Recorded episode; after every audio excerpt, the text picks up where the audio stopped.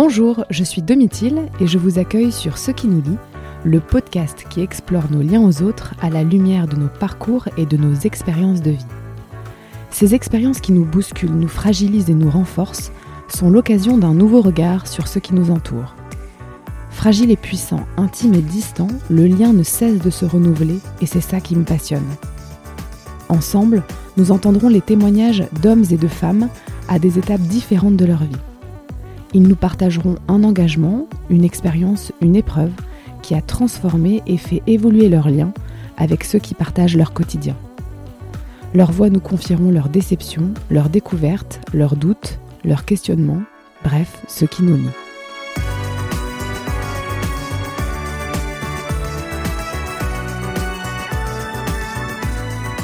Alors qu'elle aborde la trentaine et qu'elle devient maman pour la première fois, Delphine se questionne sur certains comportements étranges de sa mère. Après plusieurs longs mois de questionnement et d'exploration médicale, le diagnostic tombe. Non, ce n'est pas la crise de la soixantaine et ses fantaisies qui s'expriment là. Il s'agit d'une maladie neurodégénérative rare pour laquelle aucun traitement n'est proposé. La dégénérescence frontotemporale, ou DFT, dérègle progressivement le comportement, la personnalité et le rapport au langage. S'ouvre alors pour Delphine un abîme. Comment appréhender le monde sans reconnaître celle qui nous est le plus chère, celle qui nous a portés et mis au monde, celle qui nous a éduqués et tout appris? Comment appréhender ses premiers pas dans la maternité sans pouvoir se confier, partager, compter sur sa mère? Elle aurait pu s'arrêter là, Delphine, et s'enfermer dans sa colère et son chagrin. Mais un sursaut de vie s'empare d'elle, déjà là, au creux d'elle depuis l'adolescence, le théâtre. C'est donc un virage professionnel qui lui ouvre une voie incroyable. Adieu la direction marketing, bonjour les planches, pour un projet naissant assez génial, l'écriture de son premier seul en scène, Martina dit Je m'en fous, mise en scène par Karine Fellous. Seule en scène, Delphine prend plus que jamais la parole. C'est un cri qu'elle adresse au monde, celui de son incompréhension et de l'absurdité de cette maladie, celui de toutes ses certitudes qui s'effondrent, et puis celui de son incroyable tendresse vis-à-vis -vis de sa mère et de leurs liens qui se retissent jour après jour. Elle a été sur les planches d'octobre à décembre 2022 dans un théâtre parisien. Et l'écho du public est unanime. Quel que soit notre parcours, nous sommes touchés en plein cœur. Quelle que soit notre expérience, sa pièce nous transperce. J'espère de tout cœur que son seul en scène continuera de vivre en 2023 et que vous aurez l'occasion de la découvrir sur scène. Mais pour le moment, place à l'épisode.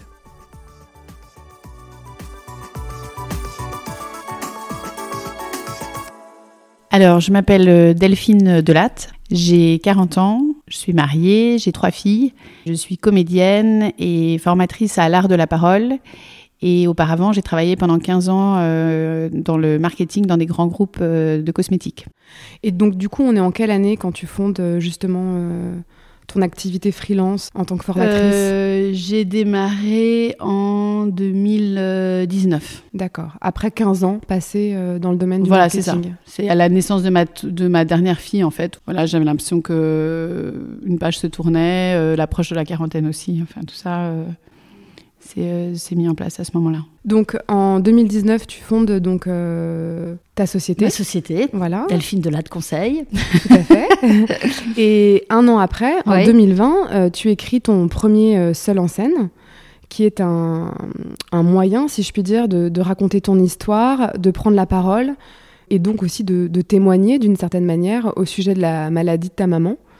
Avant l'écriture de ce seul en scène, donc tu disais que le, théâtre avait quand même une, place dans ta vie assez importante depuis le collège, c'est ça? Oui, oui, c'est vraiment à ce moment-là. Enfin, et après, bon, après à l'école primaire, comme tout le monde, euh, en fait, on, joue. Les enfants, ils font ça toute la journée, euh, voilà. Mais c'est au collège que j'ai commencé à prendre des cours au conservatoire. Euh. Et tu avais imaginé dans ta vie d'adolescente qu'un jour le théâtre ferait partie de ta vie de manière beaucoup plus importante? Non, j'ai jamais osé. Euh, je me suis vraiment interdit ça. C'est-à-dire que pour moi, c'était quelque chose de complètement inaccessible, euh, pour lequel il fallait avoir énormément de, talent. Et puis, je pense que j'étais dans une famille où on considérait que c'était pas une activité euh, viable, en fait. Enfin, on pouvait pas gagner sa vie en étant artiste. Donc, je pense que j'ai même pas envisagé cette chose-là. En revanche, ce qui m'est revenu en mémoire en écrivant ma pièce, c'est que je me souviens très clairement que à ma dernière représentation au conservatoire euh, en terminale, À la fin de la représentation, je descends sur scène et je vais retrouver maman qui était venue me voir et qui me dit euh, T'es sûre que tu veux vraiment pas faire ça? J'étais très surprise parce que c'est pas quelque chose qu'on a regardé. Est-ce que tu veux faire euh, tu veux faire une école de commerce, tu veux faire Sciences Po, tu veux, tu veux faire je sais pas quoi, enfin n'importe, mais un truc, euh, tu veux être avocate. mais on n'a jamais pensé à des choses comme. Enfin. Ouais, ça t'avait pas, c'était pas envisageable, quoi.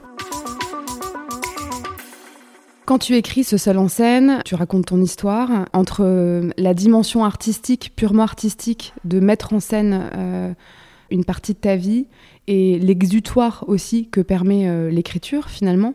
Il n'y a en fait presque qu'un pas. Tu dirais quoi, toi? Que cette évolution entre le plaisir d'écrire et la dimension purement artistique et le fait que ça a un effet quasi thérapeutique aussi, d'une certaine manière oui, c'est ça. Au départ, en fait, j'ai pas décidé d'écrire. C'est-à-dire que les premières pages, euh, je pense que je les ai rêvées et que c'est vraiment mon inconscient qui les a façonnées.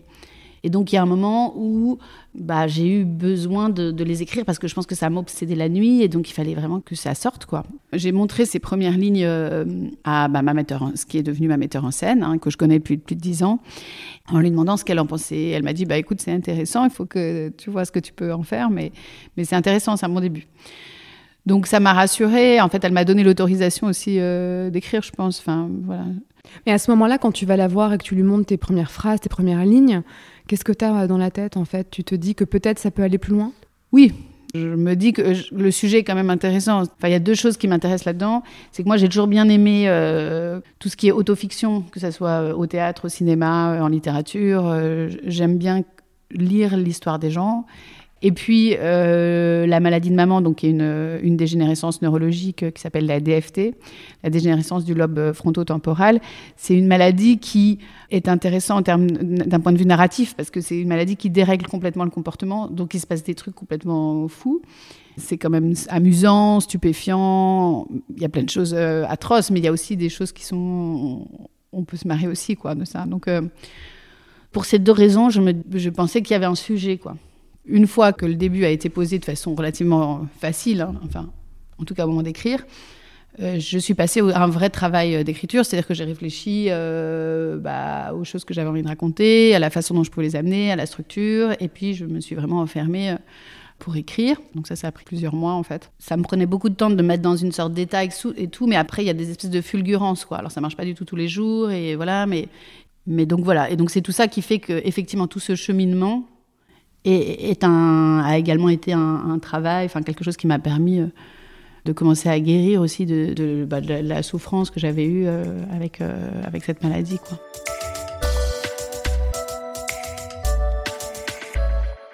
Et finalement, pourquoi est-ce que tu ressens le besoin de jouer sur scène et de rendre public finalement l'écriture de ta pièce?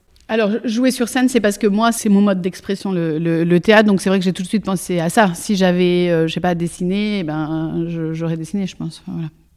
Mais je ne sais pas dessiner. Et après, public, ben, je pense que c'est parce que pendant les premières années de la maladie, j'ai vécu quelque chose d'extrêmement bizarre qui était très difficile à traduire, en fait. C'est-à-dire que je racontais un petit peu, mais voilà, les gens étaient un peu tristes pour moi, mais comprenait pas et je pense qu'il mesurait pas l'ampleur du truc et donc je pense que j'avais besoin, enfin c'était un cri aussi.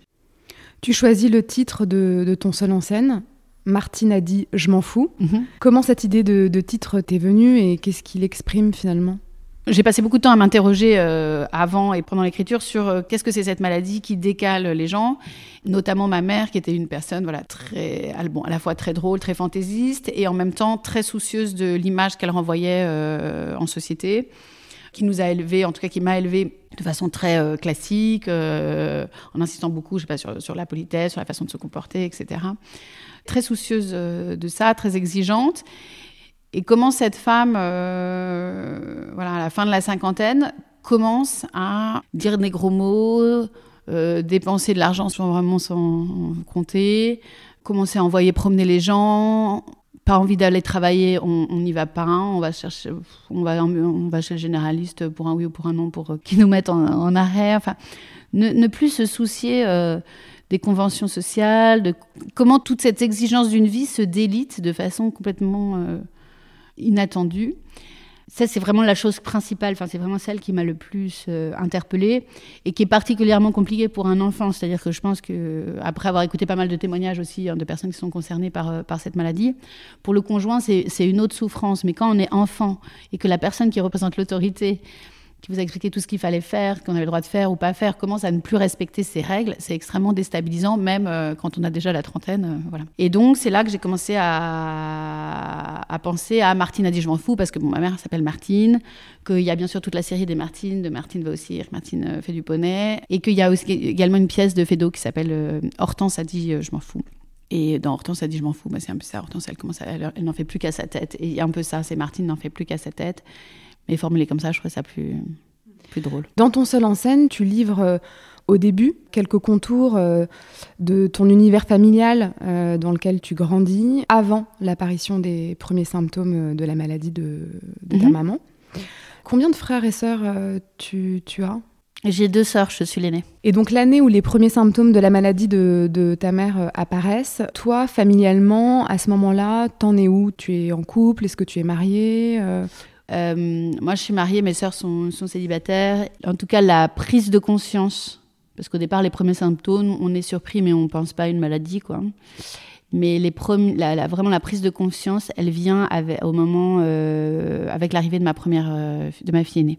C'est là que ça commence, c'est-à-dire que maman qui avait toujours adoré les enfants, qui s'était beaucoup occupée de nous quand on était petite et qui m'avait toujours dit, et notamment depuis que j'étais mariée, qu'elle avait très envie d'avoir des petits-enfants et tout ça, ne s'intéresse pas du tout à ma, grossesse, ou en tout cas s'y intéresse de façon très étrange. C'est-à-dire que elle est à la fois très fière de, se dire qu'elle va être grand-mère et elle se dit que ça va être, elle va faire plein de choses extraordinaires. Donc, elle, elle dit je l'emmènerai au théâtre comme si elle allait, elle allait tout de suite avoir 8 ans. Ou... Bon, c'est très bizarre.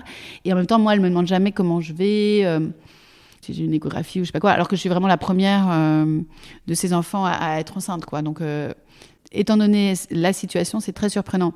Mais à ce moment-là, je me dis pas c'est une maladie, je me dis juste, euh, je lui en veux en fait, je me, de, se désintéresser euh, de, de, ce qui m'arrive et de ne penser qu'à elle. Finalement, je la trouve très égocentrée.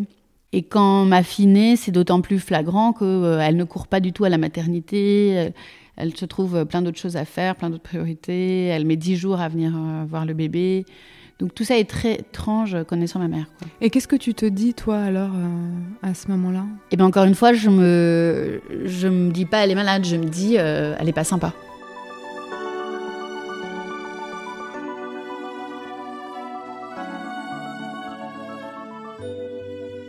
Et tu lui en parles? Ou tu lui fais comprendre? Oui, mais à ce moment, elle répond pas vraiment aux questions. C'est là que là, aussi on s'est pas rendu compte, mais c'est là que rétrospectivement la maladie elle est déjà là. C'est-à-dire qu'on on est déjà en décalage dans la communication. Elle répond déjà à côté. Elle est en boucle, elle radote. Et on se dit, bon, bah, elle vieillit, elle, pense qu'à elle, ça y est, ça, elle fait la crise de la soixantaine, elle veut, comme ces retraités qui vont voilà, passer leur retraite en Thaïlande et qui s'en fichent d'avoir des petits-enfants. Ou, voilà, on entend un peu d'histoires comme ça. Je me dis, sans, être, sans aller à l'étranger, est, voilà, est dans, est dans son trip. Quoi. Et en même temps, elle veut, garder, elle veut quand même garder ma fille. Elle me dit, non, mais je la prends. Et moi, je, me dis, bah, je veux pas euh, être une mère euh, trop possessive qui veut confier son enfant en personne. Donc, euh, je lui confie parfois.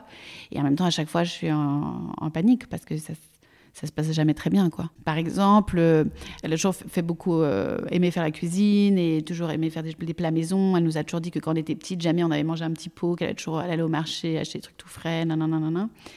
Je confie ma fille, par exemple, à maman un week-end et j'arrive, elle a acheté 28 euh, petits pots. Donc, un, c'est très étrange parce qu'elle a toujours dit que c'était pas des bonnes choses pour les enfants, etc. Et deux, elle a, acheté beaucoup trop pour le temps qui reste, quoi elle oublie des trucs ou elle prend trop, trop de quantité. C'est rien n'est maîtrisé en fait. Et donc à ce moment-là, euh, donc toi tu mets ça sur le compte de la crise un peu de la soixantaine. T'en parles un petit peu euh, à tes proches, avec tes sœurs ou peut-être même avec ton mari ou ton père? Oui. Du coup, bien sûr, on en parle avec mon mari, on se dit qu'il y a un souci. On en parle avec mon père en disant mais il y a un truc qui va pas, donc il me dit t'inquiète pas, je suis là, je c'est pas grave, mais non, il y a pas, c'est pas grave, rien. D'un côté, il essaye de me rassurer en me disant qu'il est là et il veut pas me. Et de l'autre, euh, il pense que la situation est quand même euh, sous contrôle et que c'est pas catastrophique, quoi. Et tes sœurs, qu'est-ce qu'elles en pensent? Mes sœurs, elles sont un peu à l'étranger à ce moment-là, elles sont un peu moins présentes, Mais effectivement, elles ont aussi euh, des choses qui se passent de leur côté qui sont pas normales. Voilà, j'ai une de mes sœurs qui est célibataire et maman arrête pas de lui, lui, lui, mettre la pression en disant mais tu vas avoir 30 ans, enfin il faut que tu trouves quelqu'un et elle essaie toujours de lui présenter, de lui trouver des gens mais absurdes. Euh, voilà, par exemple, elle lui dit mais mon coiffeur, il est célibataire, je vais te le présenter. Euh, enfin, ça n'a aucun sens. Elle a une parole qui n'est pas la sienne, quoi, qui est pas sympa alors qu'elle était quand même plus délicate que ça. Et puis elle trouve des, des solutions qui sont ubuesques. Quoi. Donc là, on commence quand même un moment à croiser. Euh, enfin, on s'appelle avec mes sœurs, on se dit, mais elle m'a fait ça. Euh, mais au bout de peut-être un an, on commence à, accumuler les preuves et commencer à alerter un peu mon père. Quoi. Donc cette année-là, euh, donc l'année où tu es enceinte de ta première fille, tes parents travaillent. Qu'est-ce qu'ils font dans la vie? Oui, alors mes parents travaillent. Mon père, il est ingénieur dans l'automobile Ma mère, euh, elle est conseillère d'orientation. Et comment ça se passe au travail euh, pour elle? Euh, bah, Ça se passe mal, c'est-à-dire. Alors, on ne sait pas parce qu'on n'a que sa version des faits, mais ça se passe très mal avec notamment sa directrice, dont elle dit qu'elle la harcèle. Je pense que maman, de la même façon que chez nous, ça se passe mal à la fois dans ses relations et dans sa façon de travailler, j'imagine que dans un contexte professionnel, c'est d'autant plus euh, euh, gênant. Et puis les gens sont bien sûr moins, moins tolérants qu'en famille. Donc, euh, donc j'imagine que ça se passe très mal, ouais. Après, bon, bah voilà, elle est, elle est fonctionnaire, donc ça limite un peu la casse. Et puis surtout, petit à petit, elle commence à plus y aller. Elle est en arrêt maladie assez, assez régulièrement. Au départ, parce qu'elle n'a pas envie d'y aller, et puis très vite, parce qu'on on voit qu'il y a un problème et que de toute façon, c'est mieux, mieux comme ça, quoi. Et donc vous, euh, à ce moment-là euh, de votre vie de famille, euh, quelles sont vos habitudes, vos traditions en famille élargie, si je puis dire Est-ce que vous avez une maison de vacances familiale Vous avez l'habitude de vous réunir Est-ce que vous avez la tradition du, du déjeuner dominical Qu'est-ce que vous aimez faire ensemble? Oui, souvent, c'est, enfin, surtout maman qui nous invite à déjeuner le dimanche. Et c'est vrai que c'est là aussi où on voit que les choses ne, commencent à partir complètement euh, en vrille, quoi. Parce que, euh, alors que donc maman a toujours adoré euh, cuisiner, recevoir, faire des belles tables. D'ailleurs, tu l'évoques hein, au début de ta, pièce. Justement, tu décris cette maman coquette, dynamique, oui. qui aime recevoir et qui justement ne s'en fout pas du tout, quoi. non, non, pas du tout. De la façon dont elle reçoit les autres. Et c'est justement dans ces moments particuliers de rassemblement que tu évoques d'ailleurs avec euh, pas mal de tendresse, qui sont les premiers bouleversés. Tu dis, ça a commencé quand les repas de famille sont devenus de plus en plus chaotiques. Qu'est-ce qui se passe alors euh, pendant ces repas de famille concrètement? Eh bien, rien n'est maîtrisé, c'est-à-dire qu'elle cuisine énormément de choses. Donc, elle envoie mon père, elle donne des listes de courses à mon père, mais extrêmement longues. Par exemple, elle veut faire des foie gras, mais elle n'arrive plus à surveiller euh, les températures de cuisson, donc donc c'est raté. Voilà, elle fait cramer les casseroles. Elle est perdue, elle ne sait plus dans quel ordre prendre les choses, en fait. Et à ce moment-là, toi, ta fille aînée euh, est née Oui, oui, ça c'est quand elle est bébé, quoi. Donc on vient avec le bébé. C'est vrai qu'en plus, quand on a un bébé, en plus le premier, on est un peu stressé, on a bien que les repas soient à l'heure pour pouvoir euh, être euh, bien pour la sieste, enfin que les choses s'enchaînent bien, parce que sinon c'est toujours un peu stressant. Donc tout, enfin, rien n'est organisé. Maman sort de table, va réveiller le bébé au milieu de sa sieste parce qu'elle avait envie de lui de la voir. donc le, bébé hurle il n'y a plus, y a plus d'harmonie en fait, il n'y a, plus, a plus aucune harmonie. Et toi, comment tu réagis alors euh, dans ces moments-là? Euh, bah, Extrêmement mal, c'est-à-dire que je me mets en colère, je l'engueule. Ce qui sert à rien, hein, mais... Mais au départ, déjà, quand on ne sait pas que c'est une maladie, bon, bah forcément, on, s'énerve parce que c'est, enfin, c'est incompréhensible ce qui arrive et puis, puis c'est tellement énervant, quoi.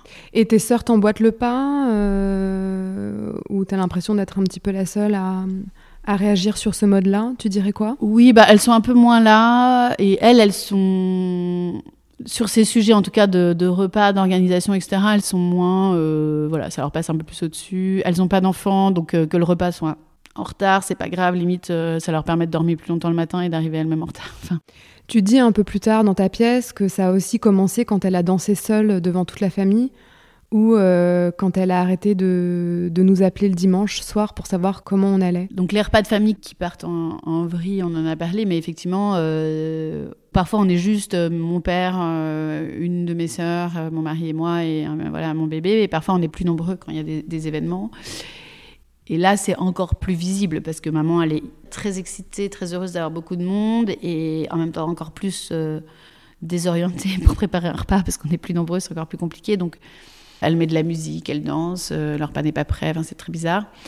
Et puis oui, dans les symptômes de sa maladie, il y a vraiment la perte de l'empathie, c'est-à-dire que peu à peu, elle se désintéresse des autres. Donc au départ, c'est le cercle plus large, donc ça s'est manifesté par le fait qu'en fait, elle n'invitait plus, elle voyait plus ses amis en fait. Et puis après, euh, nous, elle continue à nous inviter, mais peu à peu, elle se désintéresse de nous. Donc effectivement, elle nous appelle plus pour savoir comment on va, alors que c'était son rituel de nous appeler dimanche soir. Voilà, et, le, euh, et quand bah, pour le coup j'annonce que je suis enceinte pour la deuxième fois, euh, là elle est complète, enfin ça ne lui, il n'y a pas de son, pas d'image, elle ne, elle a même plus une réponse sociale de ah bravo et puis à passer à autre chose quoi. Parce que tu tombes enceinte du coup en quelle année de ta deuxième fille? Euh, bah, En 2014, donc deux ans après. Et donc ce jour-là, quand tu lui annonces ta deuxième mm. grossesse, vous êtes où? Bah, On est dans un restaurant avec mon père et mes sœurs. Je crois que c'est ma, petite sœur qui revient d'Australie. ou voilà, donc euh, c'est un moment assez joyeux, tout le monde est content. On a fait ça au restaurant parce que justement, les repas à la maison, ça devient trop, compliqué. Et donc, nous, on est très heureux d'annoncer ça. Et en fait, euh, il se passe rien, quoi. Maman, elle, elle, elle, ne capte pas, en fait. Enfin, elle a une autre compréhension des mots, quoi. C'est-à-dire qu'elle est capable de dire oui, Delphine attend un bébé. Mais ça ne lui fait euh, ni chaud ni froid, quoi. C'est comme, je veux dire, bah, je suis venue en bus, quoi. Et ce jour-là, alors, comment tu le vis, toi? Ah bah là, hyper mal. Et c'est à ce moment-là qu'on a vraiment dit à mon père, là, c'est possible, il y a vraiment quelque chose. Euh, enfin, c'est là où j'ai commencé vraiment à le secouer en disant, on peut plus faire comme si de rien n'était. Euh. Et c'est à ce moment-là que euh, mon père me dit, ah, t'as raison, ils partent en vacances. Et quand il revient en septembre, c'est là où il commence à, on commence à prendre les rendez-vous pour... avec les médecins, quoi. Donc ils partent en vacances du coup euh, Voilà, c'est genre on la renonce juste avant, avant l'été, ils partent en, vacances et au retour, là en septembre, euh, on prend contact avec euh, une neurologue et puis on commence à faire, enfin, elle commence à faire ses examens. Et donc toi justement, tu décris bien cette succession finalement de, de comportements étranges et bizarres, en tout cas qui ne, lui ressemblent plus, mhm. euh, qui dans un premier temps sont mis sous, sur le compte de la crise de la soixantaine, mais qui petit à petit quand même sèment le trouble. Mhm. Euh, ton papa, lui, euh, vis-à-vis de cette succession d'événements, qu'est-ce qu'il en dit quand vous avez cette discussion là avant qu'il parte en vacances l'été?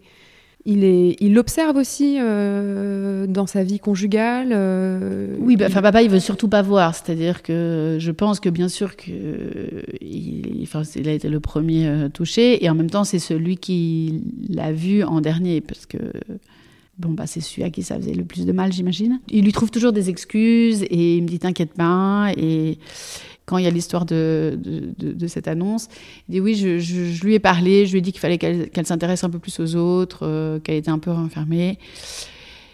Et c'est pendant les vacances qu'il se rend compte que non, en fait, euh, c'est pas que ça. Là, il est au quotidien avec elle, H24, euh, il peut plus aller s'enfermer dans son travail parce qu'à ce moment-là, il est, encore actif. Il voit bien qu'en fait, ça, ça, part complètement. Enfin, que ça va plus du tout, quoi.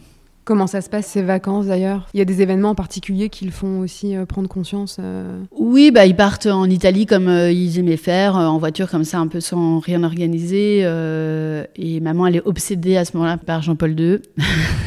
voilà, elle veut absolument aller sur la tombe de Jean-Paul II. bon, il y a plein de monde. Enfin, elle a des caprices comme ça, avec des, espèces d'idées fixes. Euh, donc, je sais plus, je crois que c'était dans les Pouilles, je sais pas, enfin, hyper loin. Et il faut absolument repasser par, euh, par le Vatican. Et elle parle que de ça. Elle est comme un enfant, quoi. Elle a des idées fixes comme ça. Quand il se promène, hop, elle voit quelque chose, elle s'en va. Enfin, il n'arrive pas à la suivre, je pense. Donc, il rentre complètement euh, exténué de, de ses vacances. Et voilà, et je pense que là, c'est la prise de conscience pour lui.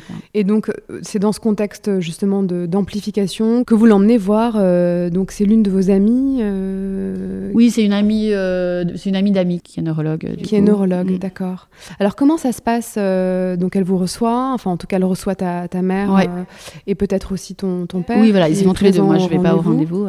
Ouais. Comment ça se passe concrètement? Bah, À ce moment-là, elle, elle sent effectivement qu'il y a des choses euh, voilà, qui fonctionnent pas et elle les oriente vers, euh, vers l'hôpital en fait pour passer une série d'examens. Après, c'est une maladie qui se détecte euh, bon, à la fois par des examens vraiment techniques, mais aussi l'examen clinique, c'est-à-dire que c'est vraiment la discussion avec l'entourage qui permet aussi de déterminer ce type de maladies qui sont liées au comportement. Donc si on ne connaît pas, c'est d'ailleurs pour ça que dans la pièce, je raconte mon enfance, parce qu'il faut connaître le point de départ pour savoir que la personne euh, est malade. Le fait d'avoir un langage euh, familier, il y a des gens qui ont toujours eu ce langage familier, donc ça ne veut pas dire qu'ils sont malades. Alors qu'une personne euh, qui a eu un langage plutôt soutenu, qui se met à dire ça me fait chier, alors devant quelqu'un qu'elle ne connaît pas, c'est peut être un signe, un symptôme euh, de la maladie. Voilà. Donc combien de temps euh, s'écoule justement entre cette première consultation et le moment où le diagnostic est, posé? Bah, C'est long parce que le, le premier rendez-vous, il a dû être euh, à l'automne et le diagnostic, il est au mois de juin de l'année suivante. C'est plus de six mois. En fait, ils procèdent par élimination. Au départ, ils font IRM scanner. Enfin, ils éliminent. Je me souviens qu'à Noël, ils ont, voilà, à Noël, ils éliminent la tumeur. Donc mon père est soulagé, il me dit bah, c'est bon, elle n'a a pas de tumeur au cerveau, on est, elle est, elle est pas malade. Il y a quand même toujours les symptômes. Et après, ça leur prend un certain temps pour continuer les examens. Et pendant ces plusieurs mm. mois, comment tu te sens? Comment tu, tu, le vis Ce moment un peu d'attente et d'exploration euh? bah Là, c'est dur parce qu'on sent bien, euh, un, parce que les symptômes euh, enfin, se développent, et deux, parce qu'on voit bien qu'avec les examens qui avancent, on voit bien que la maladie est très grave et que, enfin, que le, sujet va être lourd. Quoi. Donc, c'est un des mois qui sont très difficiles.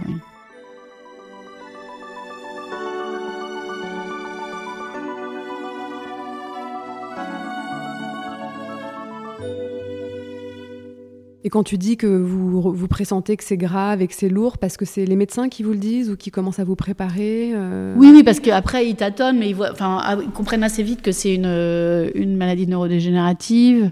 Ils commencent à nous dire des choses. Euh, on voit bien que c'est pas, c'est pas quelque chose qui va s'arrêter là. Et comment elle le vit d'ailleurs, ta maman, ses examens, ses rendez-vous Très bien, dans la mesure où elle ne se rend pas compte qu'elle est malade, et pour elle, elle n'est pas malade et très mal parce que du coup, elle n'a pas du tout envie d'aller à l'hôpital, que les médecins l'embêtent. Voilà, ça la saoule en fait. Notamment, ils veulent lui faire une ponction lombaire, etc. Donc ça, elle, elle, hurle, elle veut pas. Mais euh, en même temps, elle n'a pas d'angoisse comme euh, quelqu'un qui en annonce euh, qu'il a un problème au cerveau. Normalement, c'est une des choses les plus paniquantes, je pense, qui existent. c'est une des maladies les plus inquiétantes qui puisse exister, quoi. Donc, donc elle n'a pas du tout cette panique-là. En revanche, euh, elle s'invente des maladies. Voilà, elle dit qu'elle a des palpitations au cœur, elle va plusieurs fois voir un, cardiologue, euh, un peu d'hypochondrie, et en revanche, pas du tout d'inquiétude par rapport à, sa vraie maladie. Et donc toi, pendant cette période justement où euh, il y a toute cette exploration médicale et où il cherche à, poser un diagnostic sur ce qui se passe, dans ton lien à elle, comment ça se passe? Vous, vous voyez? Oui, je pense qu'on continue un petit peu à la maison, mais on fait plutôt des choses chez nous, je pense, pour que ça soit plus simple en termes d'organisation. C'est-à-dire plus simple, parce que du coup, c'est toi qui maîtrises, qui a la main sur la préparation du repas. Euh, Exactement. D'accord. Voilà, et elle, à ce moment-là, je me souviens qu'elle est encore euh, venue me voir seule. Elle arrive encore à prendre les transports en commun toute seule. Euh. Donc oui, on se voit encore un petit peu. Elle est, elle est quand même, voilà, elle aime quand même bien les bébés, donc elle est quand même contente de venir, mais elle est, elle est déjà dans sa bulle, quoi. Qu'est-ce que vous faites quand vous voyez, alors justement, quand elle vient te voir et qu'elle vient te rendre visite pour voir aussi ta fille euh? Soit on va déjeuner ensemble, soit elle, je sais pas, emprunter, ou voilà, on marche un petit peu, euh, on promène, euh, on fait une petite promenade en poussette.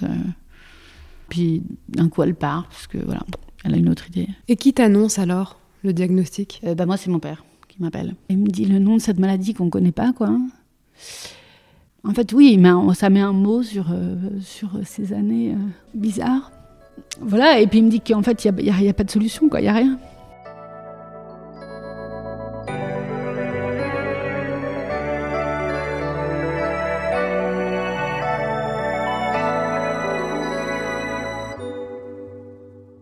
Qu'est-ce que les médecins, justement, euh, vous expliquent alors? Ils vous disent qu'en fait, euh, il n'y a pas de choses concrètes à proposer et que le propre de la maladie euh, est que ça va se déliter petit à petit. Oui, c'est ça. Alors moi, j'ai la version de mon père, hein, donc qui est la version euh, la très courte hein, par rapport à eux. Je crois qu'ils ils ont passé euh, du temps avec, euh, à la fois avec maman, à la fois avec papa, tous les deux. Enfin, il explique les symptômes, l'évolution, et puis le fait qu'en fait, il n'y a rien à faire. Enfin, il n'y a pas de traitement et que la seule chose à faire, bah, c'est d'être euh, patient et, de, de, surtout pas la braquer en fait, de pas aller contre elle. C'est quelque part un soulagement puisque après ces mois et voire ces années de, questionnement et, d'errance, euh, bah, on comprend un peu. Euh, tu mets du sens quoi sur. Exactement.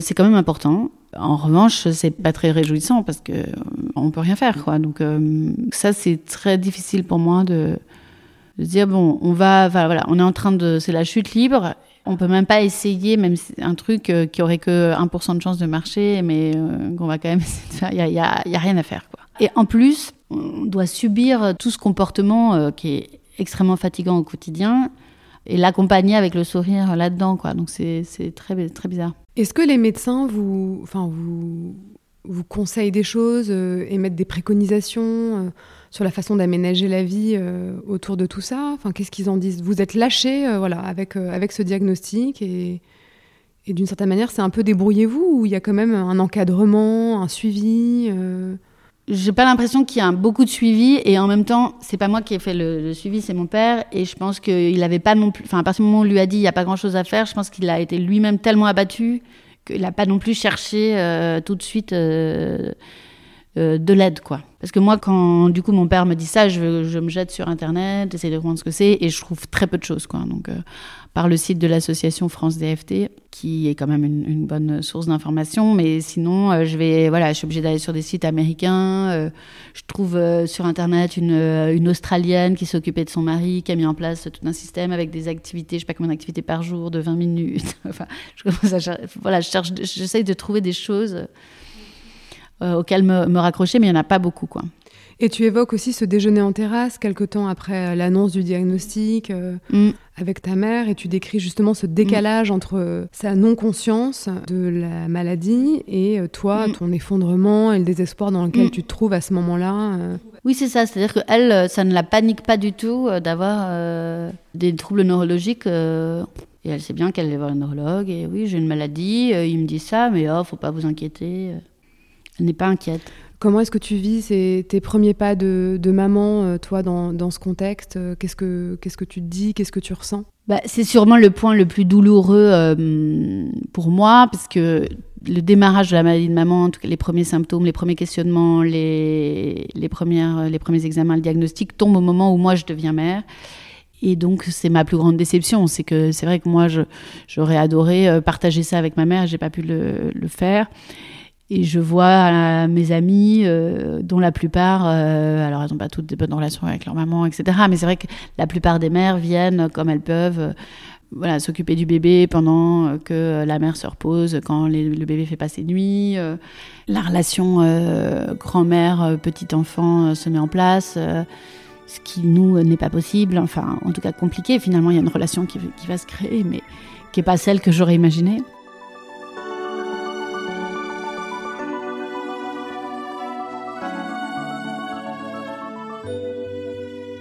Et avec qui tu peux parler de, tout ça, justement, de, ton chagrin, de ta tristesse? Sur qui tu peux compter, dans le fond, euh, à ce moment-là de ta vie? Bah, j'ai, enfin, Je suis entourée, hein, beaucoup de... je parle avec mes sœurs, euh, je parle un peu avec mon père, je parle bien sûr avec mon mari, avec mes amis.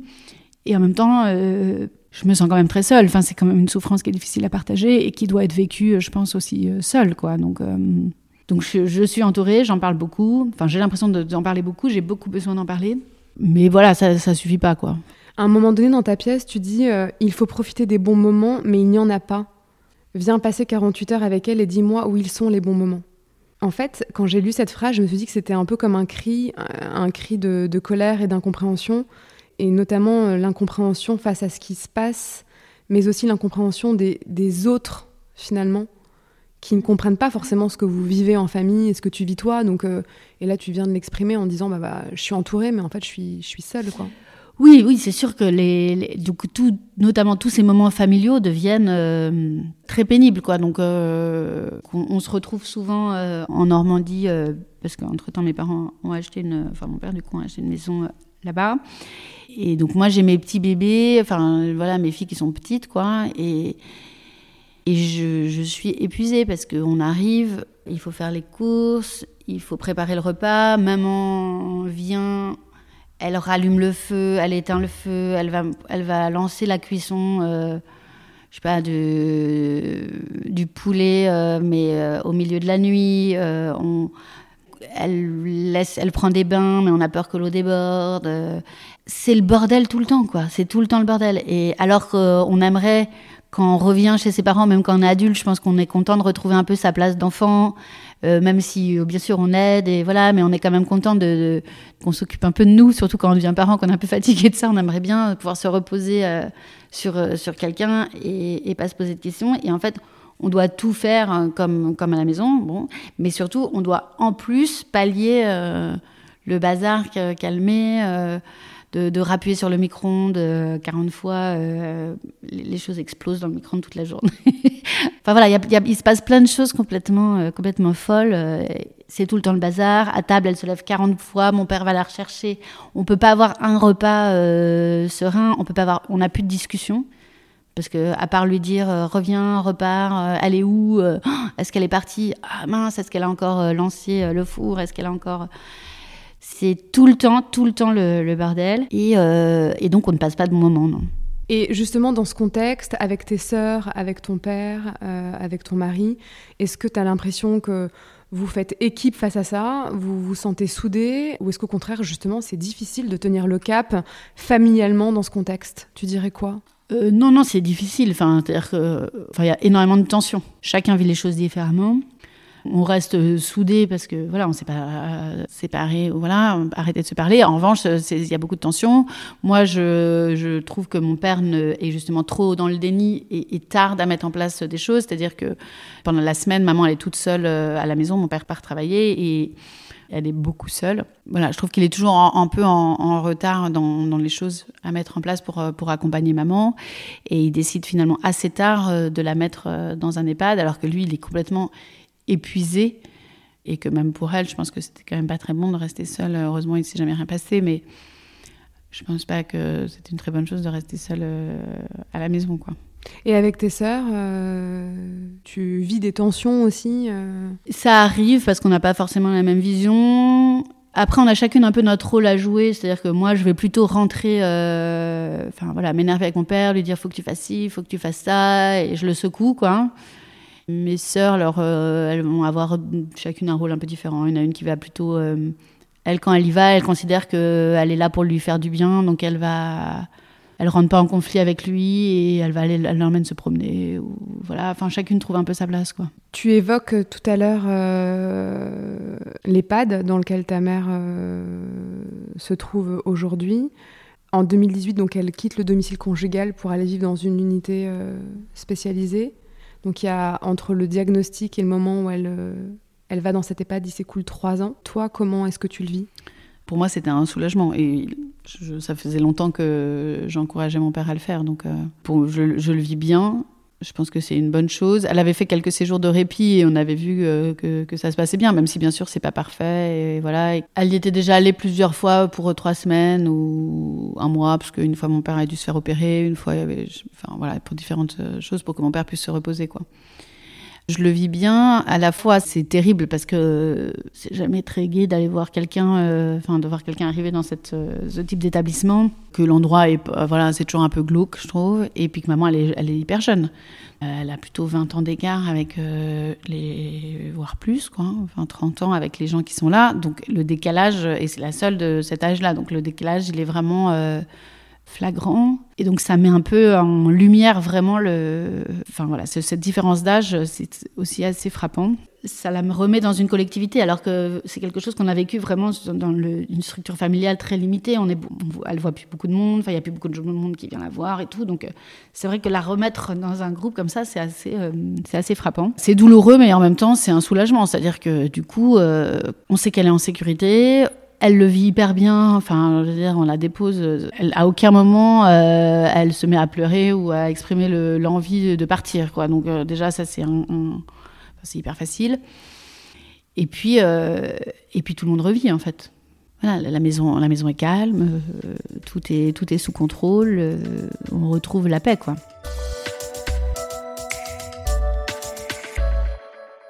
Est-ce que ton père, euh, du coup, lui est... Alors vous êtes là pour l'entourer, évidemment.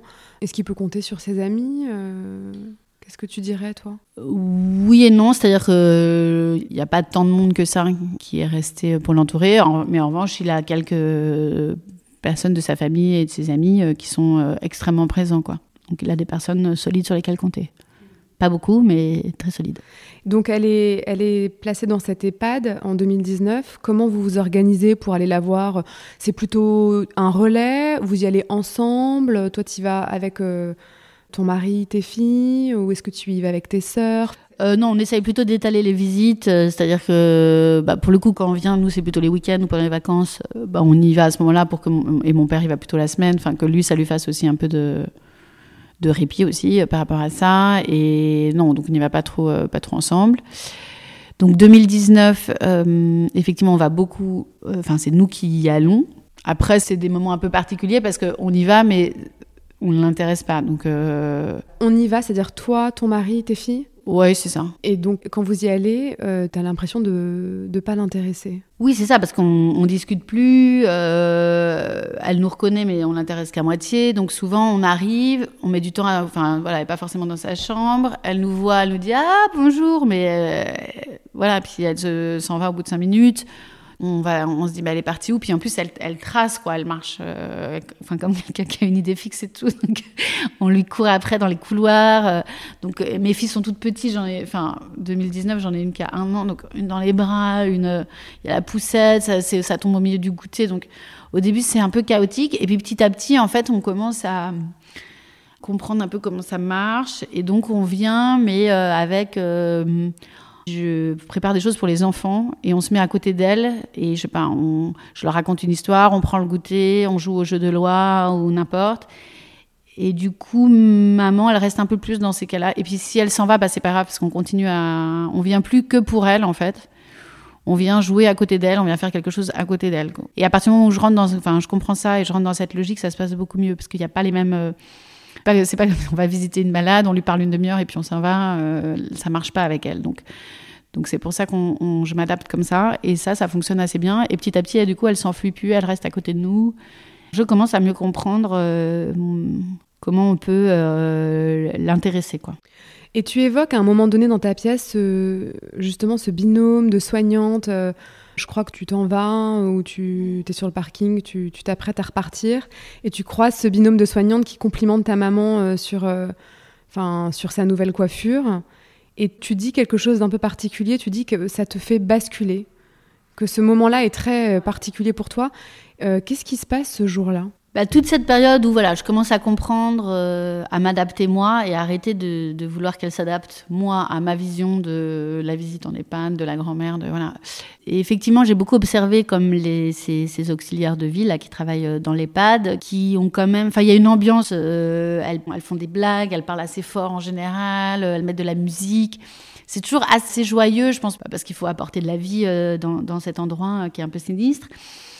Et donc, effectivement, un jour, euh, je suis allée voir maman, je repars, et il y a deux, aides-soignantes qui sont sur le parking, qui fument une cigarette et qui me parlent de la coupe de cheveux de maman et me disent Ah là là, mais elle est canon comme ça, mais elle est magnifique. Alors que pour moi, euh, je trouve que ma mère ne ressemble plus à rien parce que bah, physiquement, elle fait moins attention à elle que le fait d'être rentrée en plus dans un établissement comme ça, on rentre dans le pratique. Enfin. Et le, leur vision à elle m'interpelle. Et je me dis, mais enfin voilà, je mets leurs lunettes, quoi. Tu racontes justement que ce moment-là, où elle s'émerveille en fait de la coiffure de ta mère, émerveillement qui a complètement disparu pour toi, ça te réveille quoi. Et tu expliques que tu te mets justement euh, aussi de manière concomitante à cet événement à l'observer, comme pour mieux la comprendre, comme pour mieux l'apprivoiser. Et ça, c'est quelque chose qui est du coup nouveau, si je comprends bien, euh, dans votre lien quoi. Oui, oui, je pense que c'est en fait. Euh, à la fois, j'ai fait le deuil à ce moment-là de de ce qu'elle serait pas en fait. Enfin, voilà, de ce que j'avais imaginé qu'elle serait et qu'elle n'a pas pu être. Mais au lieu juste de penser à ce qu'elle n'était pas, penser à ce qu'elle était encore et, et voir ce qu'on pouvait, enfin la vie qu'on pouvait encore y trouver.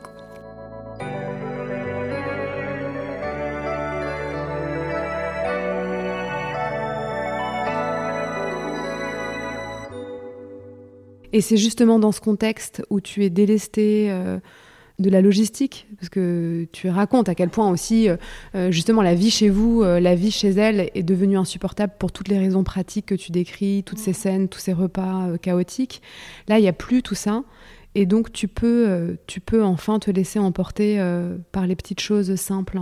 Oui, pour nous, ça a vraiment été la solution qui a permis de sortir de ce tourbillon de folie là, qui emportait bah, le quotidien et donc tout le monde, tout le monde avec elle, pour pouvoir se concentrer sur bah, ses moments de vie, se remettre à son niveau à elle et essayer justement de trouver des bons, des bons moments, en tout cas passer du, passer du temps ensemble. Et finalement, quand on a commencé à arrêter euh, de lui courir après euh, dans les couloirs et à plutôt s'installer dans sa chambre et faire un jeu calme et lire une histoire, bah, elle est revenue.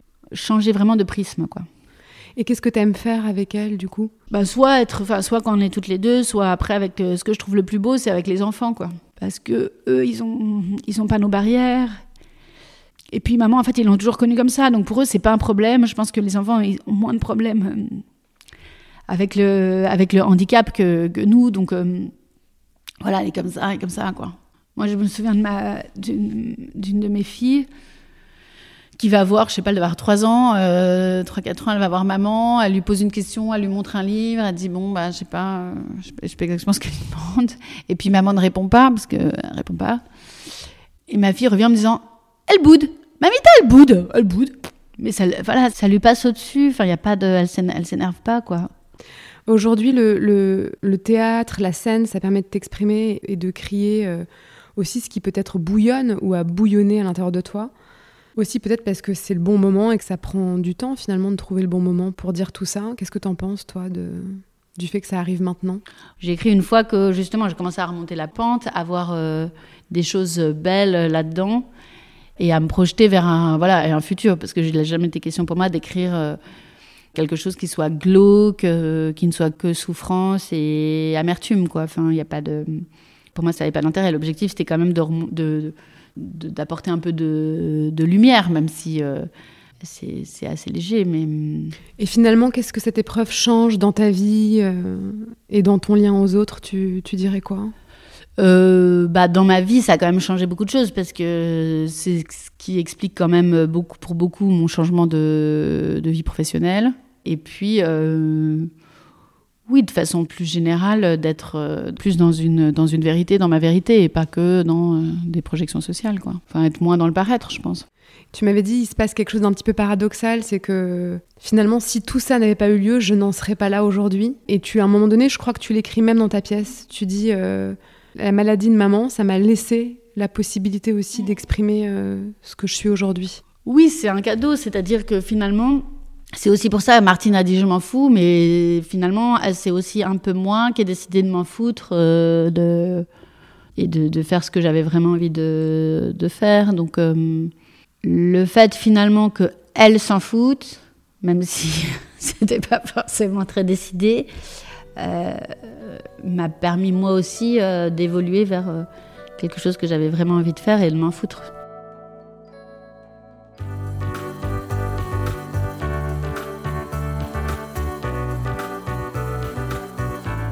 Le montage de cet épisode a été réalisé avec l'aide de Lola Sotioyer. La musique a été composée par Thomas Laverne. Je suis Domitil Tassin et vous écoutez Ce qui nous lie, le podcast qui raconte l'évolution de nos liens au gré de nos parcours de vie. Pour soutenir Ce qui nous lie, n'hésitez pas à vous y abonner, lui mettre 5 étoiles ainsi qu'un commentaire. C'est vraiment ce qui m'aide le plus. Je vous retrouve tous les 15 jours pour un nouvel épisode.